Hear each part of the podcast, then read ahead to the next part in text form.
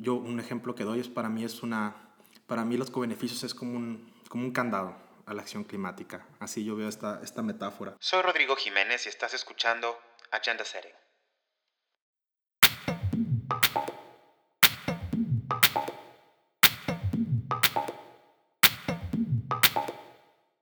¿Qué tal? ¿Cómo les va? Y este es el quinto episodio de Agenda Setting. Bienvenidos. Como ya se habrán dado cuenta, este espacio está dedicado a la sustentabilidad. Hoy está conmigo mi paisano Héctor Rodríguez. Él es maestro en Economía, Política y Filosofía por la Universidad de Hamburgo y actualmente es investigador asociado del Instituto de Estudios Avanzados en Sustentabilidad de Potsdam, Alemania. Héctor, bienvenido a Agenda Seren. Muchas gracias, Rodrigo. Es un gusto estar aquí contigo. Les comparto que conocí a Héctor hace algunos meses en el marco del Diálogo de la Transición Energética de Berlín, este evento de energía que les he comentado en algunos episodios anteriores. Y justamente Héctor estaba en la sección de expositores presentando el tema del que vamos a hablar el día de hoy.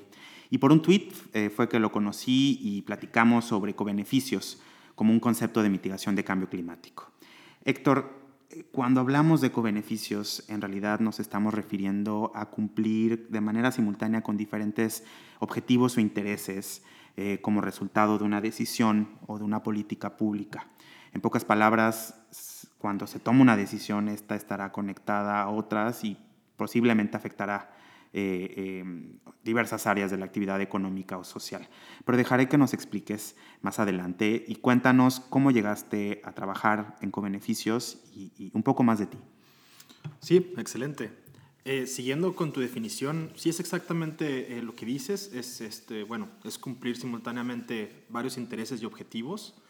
Y bueno, en el enfoque de mitigación es también promover los resultados positivos que hay, no solo en la mitigación climática y en la y en el aspecto económico, pero también en las diferentes áreas, ¿no? Se pueden también calcular los beneficios sobre la calidad del aire y, todos los beneficios alrededor de esto, también beneficios en la educación, por ejemplo, también cómo, cómo acciones climáticas y sustentabilidad también pueden apoyar a reducir la corrupción, por ejemplo, ¿no? Que es un tema ahora, eh, en, en cuestión de austeridad, en programas sociales, también se puede llevar a cuestiones productivas. Entonces, nosotros lo que estamos haciendo en este, en este proyecto, y no solo este proyecto, también hay muchos proyectos en conjunto, pero este proyecto ha tenido mucha relevancia en la, en la cuestión eh, política, llevar esto a, las, negociaciones en el Acuerdo de París y a diferentes foros, es, es precisamente esto, de cómo todos en conjunto podemos eh, llegar a las metodologías que se puedan aplicar al cálculo de los cobeneficios. Eso es lo que hacemos. Y bueno, sobre tu segunda pregunta, como bien dices, yo estudié en, Hamburgo y ahí estuve trabajando yo en, en, en una ONG eh, llamada The Greenberg y también estuve trabajando en una en consultoría también de, de, acción climática y de, de eh, finanzas climáticas. Y bueno, después tuve ya la oportunidad de incorporarme a este proyecto, que de hecho ya estaba empezado, ya estaba en su segundo, en su segundo año, eh, pero salió la oportunidad de, de realizar con beneficios México. Y es algo que necesitamos muchísimo en México, ¿no? Sobre todo con esta transición de gobierno que tuvimos, es como conectar la agenda política del nuevo gobierno, de los gobiernos locales, a la acción climática, ¿no? Con beneficios lo que hace es, es involucrar a diferentes eh, intereses, diferentes secretarías, ministerios, dependiendo dónde. Y lo que hace es, es no simplemente resaltar el aspecto económico y el aspecto de mitigación de gases de efecto invernadero, pero también eh, eh, dar diferentes beneficios a diferentes secretarías, ¿no? para que ellos también sean parte de la decisión y ellos empujen la acción climática. O sea, cuando nosotros en nuestro proyecto hemos visto eh, resultados fantásticos, cuando has visto, por ejemplo, una Secretaría de Educación, una Secretaría de, de, de Comercio, ¿no?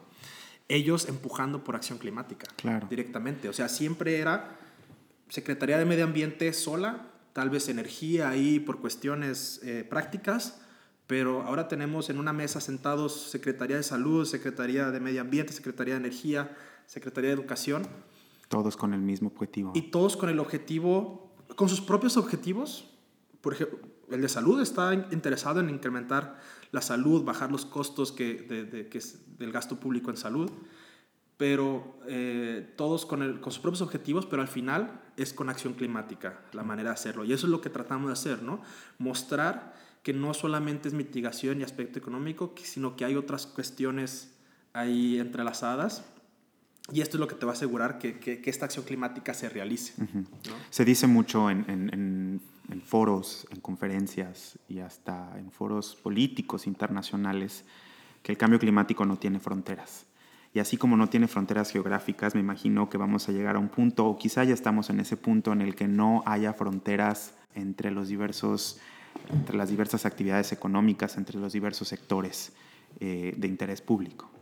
Claro, no, o sea, debería ser una, una, una forma de, de, vida, una forma de economía, ¿no? y, y, es una discusión del debate global, ¿no? De cómo eh, los sistemas económicos también perjudican a lo que es la, la acción climática. Y bueno, es más, fácil, es más fácil para los países, especialmente para los países en desarrollo, en cumplir una agenda climática cuando esta agenda climática está conectada con beneficios sociales y económicos para su gente. Eh, yo un ejemplo que doy es para mí es una, para mí los co-beneficios es como un, como un candado a la acción climática. Así yo veo esta, esta metáfora. Porque, vamos a decir, hay un país que cambia, en estas democracias que vivimos, cambia de, de, de, gobierno, cambia de intereses, cambia de agenda.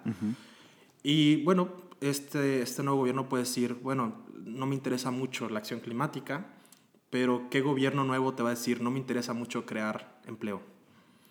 ¿O qué gobierno te puede decir, no me interesa mucho la contaminación del aire y lo que, las repercusiones que va a tener en la salud del, Exacto. y nos la ciudadanía? O no me interesa incrementar comercio, ¿no? Es algo que estamos haciendo con Turquía, ¿no? Estamos enfocados a, más a, comercio y a las pequeñas empresas.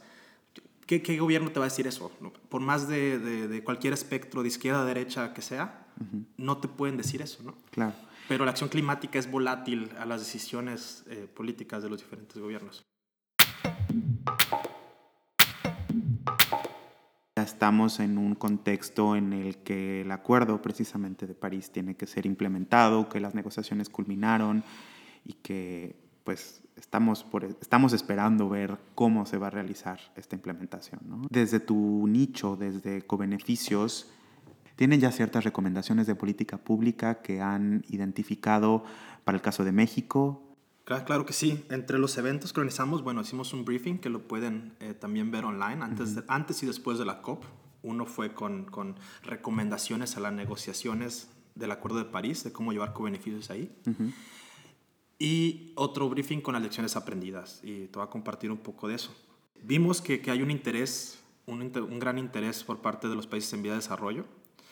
Eh, ¿Por qué eso? Porque le estamos haciendo caso a, su, a, su, a sus necesidades. ¿no? Es, es, es, co-beneficios, el proyecto es, es muy de es muy de, de, identificar los problemas, identificar las prioridades, en conjunto qué vamos a hacer, cómo lo vamos a analizar y luego recomendaciones políticas con los diferentes ministerios. Y, bueno, estas, estos ya diálogos interministeriales nos dieron varias lecciones aprendidas eh, para avanzar en la acción climática y en el Acuerdo de París. El primero, y que ya había hablado un poco, es conectar distintas agendas políticas a la agenda climática, que ya está comunicación.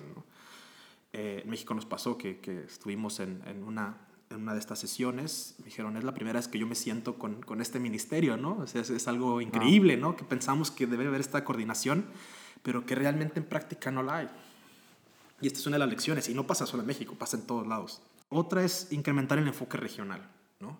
A veces con la acción climática, eh, obviamente pensamos en, en, es, es un problema global, y queremos soluciones globales. Y cuando, cuando te refieres a, a enfoque regional, ¿te refieres a al interior de los países, las regiones, los estados, o te refieres regional más allá de los países? Me refiero a América Latina o Centroamérica. No, me refiero a, regional en, en, más, en más eh, eh, micro que país. Okay, o sea, identificar regiones específicas, exactamente, gobiernos locales, eh, porque los países tienen diferentes necesidades, diferentes regiones, y hay zonas identificadas con mayor pobreza, con problemas de, agricultura y también más vulnerables al cambio climático. Con beneficios realmente se basa en la gente. ¿Cuál es el beneficio a la gente? Entonces, eh, al, incrementar el enfoque regional también hay más, primero más aceptación y más acción. y también siempre pensar en, acción climática en, nivel macro se vuelve más complicado, pero si lo haces a nivel micro y muestra los beneficios para la gente, para las familias, cómo se van a beneficiar por, por cualquier proyecto de acción climática, entonces eh, va, también va a haber más eh, involucramiento de las diferentes partes. Y aparte que esto se puede dar, se puede replicar a nivel eh, estatal o nacional. Eso es lo que estamos haciendo en, en, todos los países. Pues es básicamente un caso de implementación de lo que hemos escuchado como Think Global, Act Local, ¿no? Así es. Pensar de manera global y actuar de manera local. Sí. Ah, déjame complementar. Claro. El, el, último, la última acción, la lección aprendida fue de conectar los cobeneficios a, los, a las contribuciones nacionales determinadas. los famosos eh, NDCs. Los, famosos, los famosos NDCs, así es porque los NDCs también son, son muy generales. Si nosotros logramos eh, incorporar co-beneficios a los NDCs y que ya, ya se hizo con Vietnam. Vietnam es el primer país que, que incluye co-beneficios. Ellos ponen, nos comprometemos a crear eh, X cantidad de empleos verdes, nos comprometemos a mejorar la calidad de vida de las familias, nos comprometemos a... Entonces todo esto le, le da un valor agregado eh, impresionante a los NDCs. Imagínate que todos los países tuvieran estos, estas... Esa vinculación y esa visión holística. Exacto, entonces algo que, que, lo vimos y que debe ser importante llevarse a las negociaciones y, va avanzando el tema. Claro, y, justo leía en un documento, uno de los que nos comentabas, que este proyecto en México se está implementando desde el año pasado como parte de la cooperación técnica y científica con Alemania. Y, y si bien ambos países son socios estratégicos, eh, Alemania es el principal socio comercial eh, en Europa y me parece que está en el top 3 como socio comercial en el mundo de México. Eh, ¿Cómo se da esta cooperación entre dos países con contextos paralelos en cuanto a medidas de mitigación y en cuanto a quizá la percepción de la sociedad para actuar contra el cambio climático y llevar a cabo una transición energética? Y también quizá con prioridades diferentes.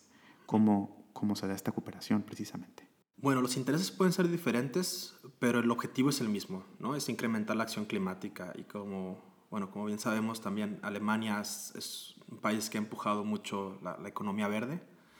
Eh, ahora no se ha traducido mucho en sus últimas acciones eh, políticas, pero, pero es, es, uno de los, de los, de los frontrunners ¿no? en, este, en este tema. Eh, digo que no se ha hecho porque queremos empujarlo más, sobre todo aquí en el instituto que estamos aquí involucrados. Eh, hay espacio para, para, mayor ambición climática, a eso me refiero, pero, pero a nivel global sí, sí es uno de los, de los principales. Y ellos trabajaron mucho en, la, en, la, en, esta cooperación, sobre todo en la cuestión de energía. Entonces, eh, ahora con la, con la, nueva administración que tenemos, no es muy claro cómo va a ser la cuestión de energía y, y, no es que no quieran o no deseen, ¿no? Es, es, también, como te digo, tienen otras, otras prioridades que yo también comparto a cierto punto, pero nosotros somos responsables como, como investigadores, como en cooperación internacional, somos, somos responsables de mostrarles cuál es la mejor manera de hacerlo, ¿no? de cumplir sus objetivos, los objetivos de, de, de de acción climática y también de energía y de, desarrollo, en, general. desarrollo en general, ¿no? Todos estos beneficios económicos. Entonces, eh, este proyecto nace para darles los instrumentos y las recomendaciones para poder hacer una ruta energética efectiva y verde, ¿no? Entonces, eh, como te dije, este proyecto ya había empezado con otros países y, y, el año pasado eh, nace esta, esta cuestión, ¿no? Ahora con este nuevo gobierno, ¿cómo vamos a armar de nuevo todo esto, ¿no? ¿Y hasta cuándo se piensa llevar a cabo este proyecto? ¿Cuándo veremos, digamos, un, un reporte? Un, eh? Claro. Eh, bueno, el proyecto empezó en agosto del 2018. Eh, y bueno, este proyecto termina en, en, noviembre. Entonces va a haber resultados para, para la próxima COP. ¿no? Va a ser muy interesante tener ahí a la delegación mexicana y presentarles este, este, este informe, los resultados, reporte. Y más que nada este, este proyecto es, es, es, corto realmente, pero es una, para nosotros es como una piedra angular. Y una probadita. Exactamente, de lo que se puede hacer. Y de lo que se puede hacer y con los recursos que se tienen y con el tiempo que se tiene. Eh, pero vamos a demostrar cosas muy, muy interesantes en diferentes aspectos. Eh, también, bueno, eh, digo, crece con el objetivo de, de, aumentar la acción local, que es algo que se tiene, porque se tienen identificadas áreas donde el desarrollo en México no simplemente no avanza. Entonces nosotros lo estamos enfocando también en esas áreas. y, y, bueno, también viene de un, de, un, eh, de un trabajo en conjunto. Nosotros buscamos la copropiedad del proyecto y este, de hecho, de hecho el proyecto empieza junto con la Agencia de Cooperación Alemana, el Instituto de Estudios Avanzados de Sustentabilidad de Potsdam, junto con Secretaría de Medio Ambiente y con Secretaría de Energía, todos como en una especie de consejo, que fue más como un equipo administrativo, y nace juntos, ¿no? Y lo primero que se hizo fue juntarse, hacer una investigación previa, obviamente, para identificar cuáles son las problemáticas que se tienen, dónde están los potenciales beneficios, etcétera esto, perdón, esto a nivel técnico y político, me imagino. Sí, a nivel técnico y político, claro. Y con esta información que se obtuvo, se invitaron a los principales actores de, de, de la acción climática de México. Y se hizo un taller en octubre del 2018, donde se tuvieron instituciones públicas, eh, representantes del sector privado, se tuvieron asociaciones, estuvo Asolmex, estuvo AMDE. ¿Qué son las asociaciones de energía solar y de... Eólica. Y después eh, de eso se tuvo también eh, eh, organizaciones de la sociedad civil. Y claro, se tuvieron CFE, la Comisión Federal de Electricidad, la Comisión Reguladora de Energía, se tuvo también diferentes secretarías, como la Secretaría de Salud, se tuvo la Secretaría de Educación, se tuvieron representantes para también atender eh, las prioridades que ellos tienen y las problemáticas que ellos identifican. Y llegamos a una lista de casi 15 estudios diferentes que se pueden realizar, pero como dije, obviamente por el alcance, empezamos con estos cuatro estudios. El primer caso de estudio va a ser en la Ciudad de México y en La Paz, y va a ser para, vamos a calcular diferentes esquemas de eficiencia energética y energías renovables. Esto es para mostrarle a los gobiernos locales cuánto pueden ahorrar, cómo pueden ahorrarlo y cómo pueden reutilizar este ahorro. El segundo es muy similar, pero va a ser para el sector privado. El tercero va a tratar, ese lo vamos a hacer en, Oaxaca y Yucatán. Y el tercero se va a tratar sobre empleo. El último, eh, nos vamos a enfocar al potencial de, de, ahorro y generación de ingresos de las pequeñas empresas y de los hogares en Oaxaca y Yucatán. Y, y acercándonos ya un poco al final de, este podcast, de este episodio que ha sido para mí muy interesante. Em, supongo que la manera de trabajar es precisamente haciendo un análisis de costo-beneficio. ¿Me puedes compartir cómo, cómo es posible cuantificar los beneficios sociales y económicos al implementar este proyecto y cómo los van a comunicar? Es una pregunta muy importante. Ya están ahí los, los, los, mecanismos, las herramientas, simplemente es utilizarlos, cómo utilizarlos en conjunto, cómo, cómo compararlos, etc. Entonces, bueno, todos los estudios coinciden en que todos llevan un, un análisis de equilibrio, todos son análisis económicos. Eh, también tiene una, una, parte muy fuerte de este análisis social, técnico, que se puede ser cualitativo o cuantitativo, depende del caso. Y, y más que nada que todos analizan factores de impacto. Esto es, llevan indicadores de input-output y todos te van a mostrar estadísticamente un beneficio. ¿Sí? Porque eh, el problema con, con, beneficios o beneficios antes era que siempre te calculaban como algo muy burdo, ¿no? Era como, se estima que a nivel global se van a ahorrar entre 5 y 10 billones de dólares en salud. Y eso es como para los gobiernos locales como de, bueno, ¿y para mí qué? ¿no? Es como... Entonces lo que hacemos nosotros a nivel local y a nivel nacional, por medio de este input-output, es, es como mostrar estadísticamente y con una metodología armonizada, aceptada internacionalmente con los diferentes recursos existentes, mostrar realmente un impacto eh, que se va a reflejar en, en, ya sea en el gasto público o en, en, las, en los negocios privados, dependiendo de sea el caso. ¿no? Entonces, eh, digo, como enfocarme a uno solo sería muy complicado, pero eso es lo que coinciden. Digo, puede ser muy técnico en general, pero lo que me refiero es que, que realmente los resultados son tangibles. Y eso es lo que busca co-beneficios. No nomás mencionarlos cualitativamente, pero, pero que sean tangibles. Y me atrevo a decir que eso es lo que buscan los gobiernos y es lo que buscan las sociedades, eh, eh, pues para realmente generar un cambio. Se vienen cosas muy interesantes eh, en los diferentes países. Estamos ahorita en una, en una fase de que todos los estudios están, están llegando y se están presentando en los diferentes países. Pero muy interesante, vamos a tener, bueno, en la Ciudad de México vamos a tener el taller eh, que se va a tener de, de co-beneficios, donde se van a presentar ya los resultados de los estudios y después eso va a venir ya como un análisis profundo de todos para dar recomendaciones políticas. Después en octubre aquí en el instituto, aquí en Berlín, eh, vamos a tener la conferencia global de co-beneficios, que van a venir institutos, van a venir sector privado, sector público, eh, ONGs, van a venir de todos lados para, para la conferencia global de co-beneficios. Va a ser muy interesante llevar esta discusión ya a, a más altos niveles.